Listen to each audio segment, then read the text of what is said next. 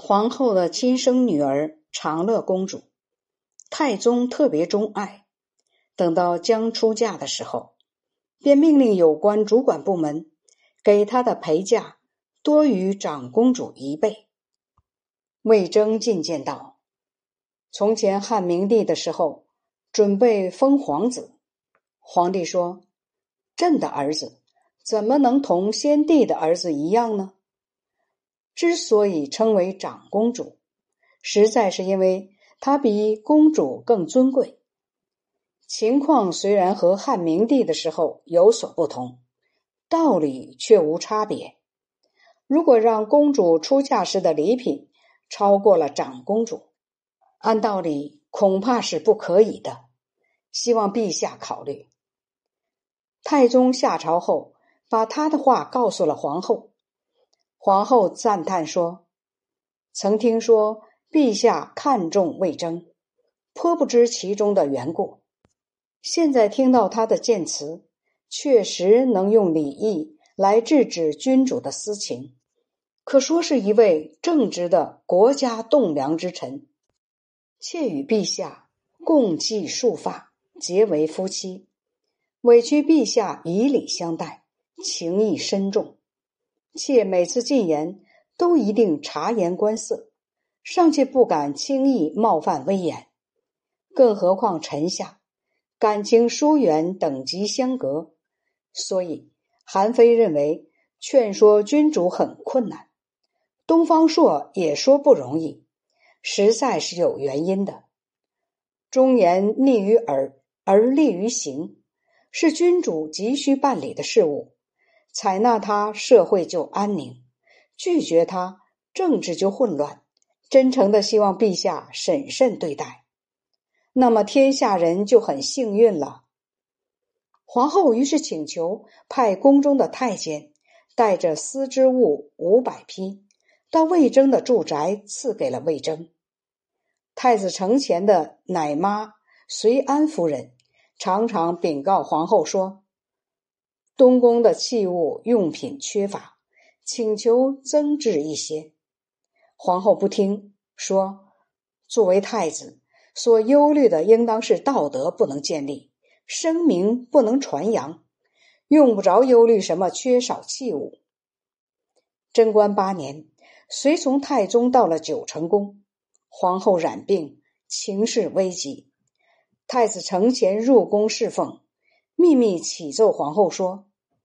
医生药品全用尽，您的身体仍不见痊愈，请向天子进言，要求赦免罪犯，并举行仪式，度俗人出家，入于佛道，希冀能以此获得福佑。皇后说：“死生命定，不是人力所能超越的。如果修德以求福，能够延长生命。”那么我平素并不做恶事，如果行善不起作用，那么还有什么福应该去追求呢？发布赦令是国家的大事，佛道这东西只不过向人们表示有一方的宗教存在罢了。不仅施政的要领没有弊病，无需发布赦令，佛教的所谓功德，又是皇上所不做的。岂能由于我一个妇人的缘故而破坏天下的法度？承乾不敢向天子进言，把这件事告诉左仆射房玄龄。玄龄报告了天子，太宗及近臣无不哀泣叹息，朝臣都要求发布赦令，太宗听从。皇后听到消息以后，坚决反对，于是取消赦令。病危时，与太宗诀别。当时玄龄因为有过错，解职归家。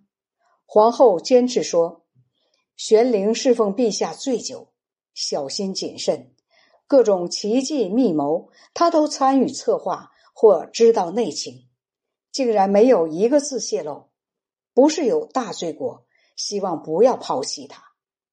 又妾的本族。因为是天子的姻亲而受到宠幸，既然不是因为有德而被任用，就很容易陷于灾难之中。要让他们长久保全，千万不要将他们置于权贵的地位。只以外戚的身份参加朝会，就是很幸运的了。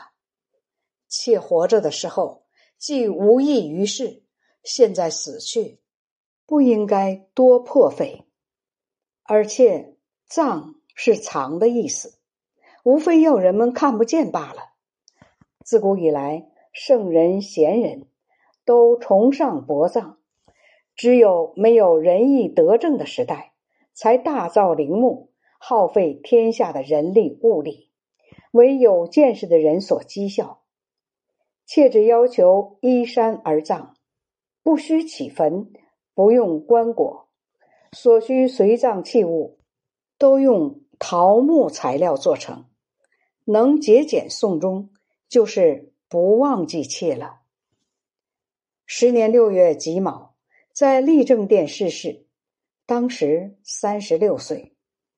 这一年十一月庚寅，葬于昭陵。皇后曾搜集古代妇女的善事，编成十卷，书名叫《女则》，亲自为他作序。又曾写论文驳斥汉代明德马皇后，认为她不能抑制贬退外戚，让他们在当朝居于极尊贵的地位，却就他们车马的奢侈发出警告。这不过是开通灾祸之源，却对一些非根本性的事做防备罢了。而且告诫管事的人说：“这书是我用来自我防范的。富人的著述没有条理，不想让天子见到，千万不要把这件事说出去。”逝世以后，宫中管事的人报告了天子。太宗看到书后，更增加悲伤，把它拿给近臣们看，说道：“皇后这书足可流传后世。我不是不懂天命而不能割舍私情，因为他常能以正言相劝，补朕的过失。现在不再听到他的善言，这是我家里失去一个好助理，所以。”令人悲哀呀！上元元年八月，改晋上皇后的尊号为文德顺圣皇后。太宗文德皇后长孙氏列传播讲完毕，感谢收听。下一章窦建德列传，《旧唐书》卷五十四，欢迎收听和订阅。